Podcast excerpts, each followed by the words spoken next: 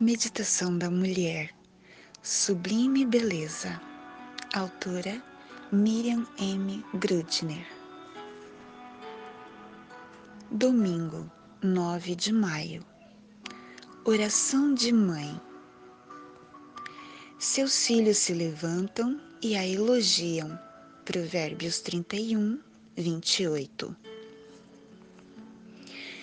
Senhor, sou mãe e agora? Decidi buscar sua orientação porque me sinto pequena e despreparada. Um bebê chega e, durante o treino da rotina, amamenta-se, acalenta, abraça, embala, cresce como abobrinha. Vem dentes, ele engatinha e anda, desafiando as resistentes pernas da mãe e surgem as artes. Então cresce mais, fala e criança é sincera, fala tudo para qualquer um e em qualquer tempo. A mãe acompanha, ensina e repete. Repetição é também teste de paciência. Passam as fases pré-escolar, escolar, vem a adolescência. Ah, Senhor, o que é isso? Mãe tem que treinar para não se angustiar com as respostas bruscas.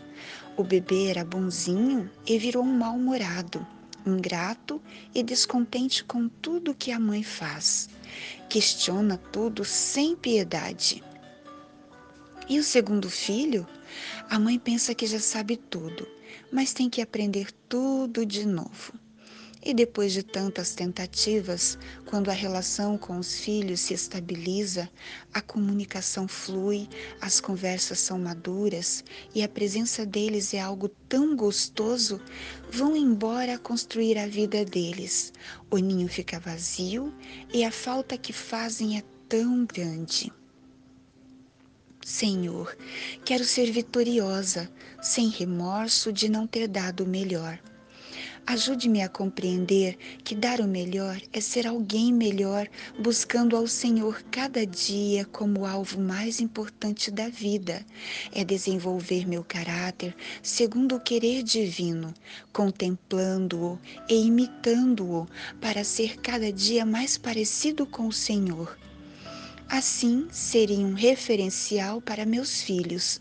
Só assim eles acreditarão que vale a pena remar contra a maré da inversão de valores e estarão preparados para fazer as melhores escolhas.